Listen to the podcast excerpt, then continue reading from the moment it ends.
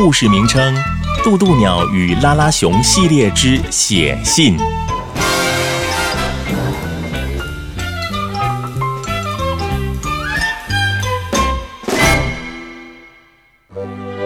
渡渡鸟与拉拉熊是好朋友。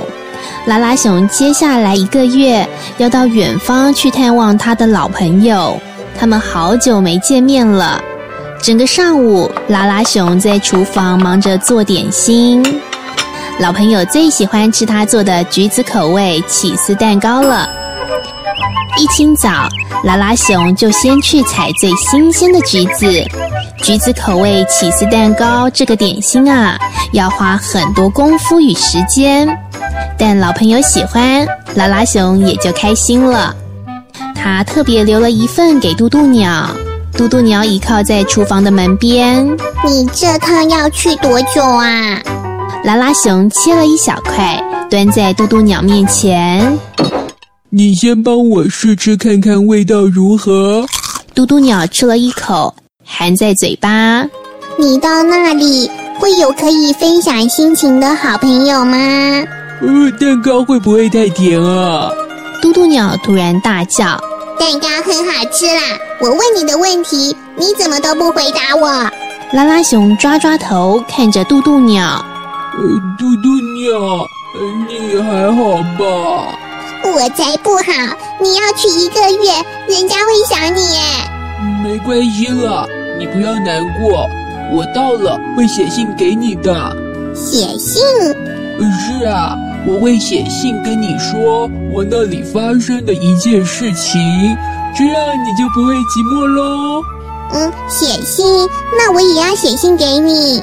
嘟嘟鸟眼睛发亮的看着拉拉熊。好啊，我们就互相来写信，太棒了。在厨房，两个人手舞足蹈的开心绕圈圈。接下来一个月，拉拉熊要到远方见老朋友。他们要为彼此写信。拉拉熊离开之后的一个星期，嘟嘟鸟的信箱出现了一封信。这真的是拉拉熊写给我的信耶！哇，太棒了！信上是这样写着：“呃，亲爱的嘟嘟鸟，我已经见到老朋友了。”我们都非常开心，因为很久没有见面。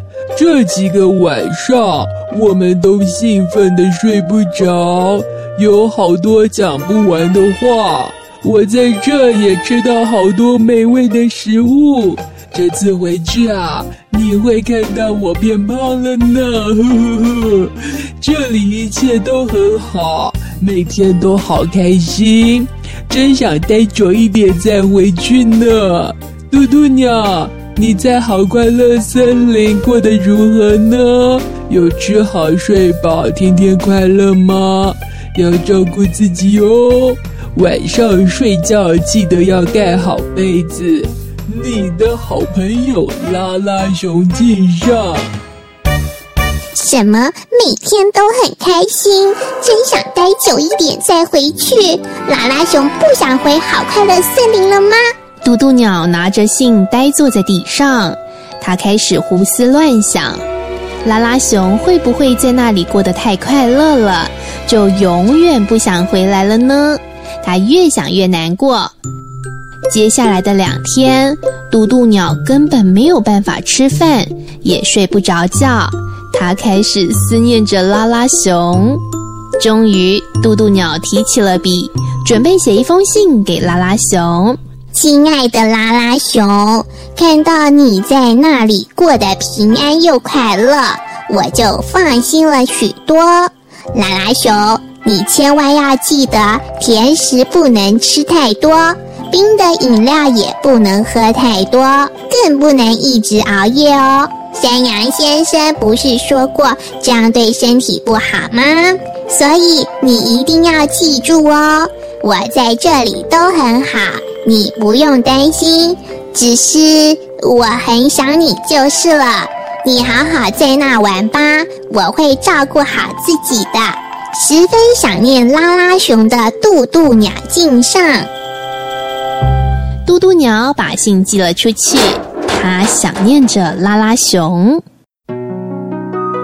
自从嘟嘟鸟把信寄出去之后，他每天都在信箱等待拉拉熊的回信。一早起床，他就会跑到信箱去看有没有信。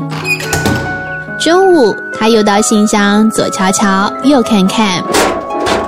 下午邮差经过，他赶紧跑去问有没有拉拉熊的信。过了一天、两天、三天，不知不觉一个礼拜过去了，他都没有收到拉拉熊的信。嘟嘟鸟开始焦虑起来。他开始不出去，躲在家里，关在房间。他也任性的把手机电话通通关掉。嘟嘟鸟好难过。哎呀，嘟嘟鸟，嘟嘟鸟在里面吗？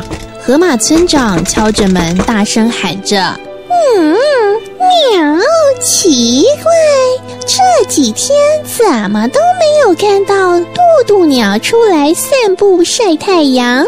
呃，是发生什么事了吗？其他动物也都围在门口讨论着，它会不会昏倒在里面了？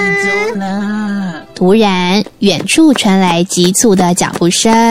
呃，各位各位，你们有没有看到渡渡鸟？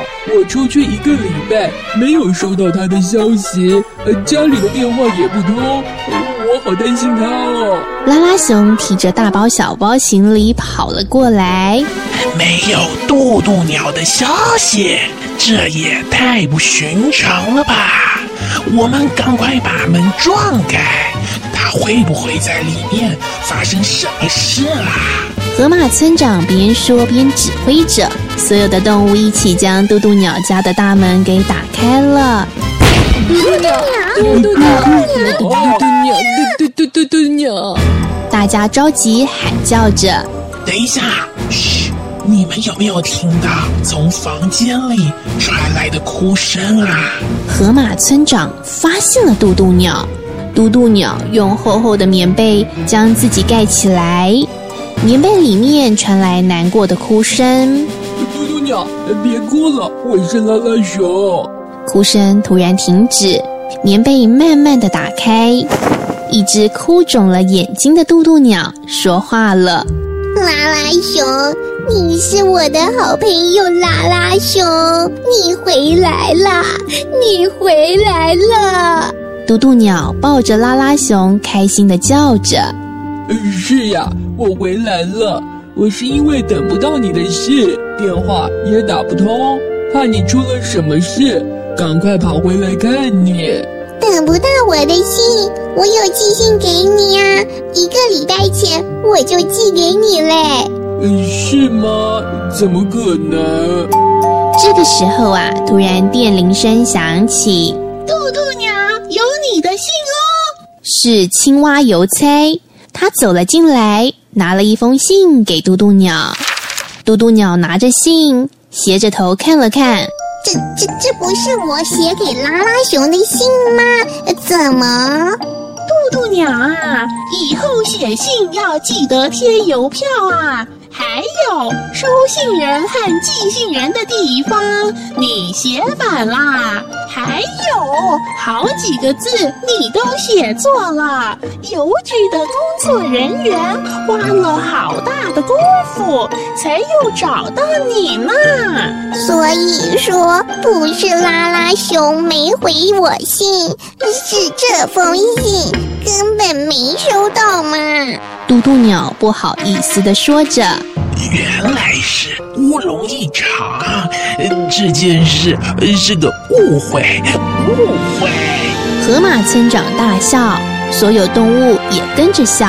嘟嘟鸟、拉拉熊也抱在一起笑，严肃的青蛙邮差也笑了出来。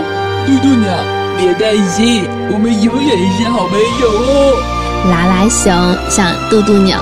眨了眨眼睛，这个时候啊，整个房间都充满了欢乐的笑声。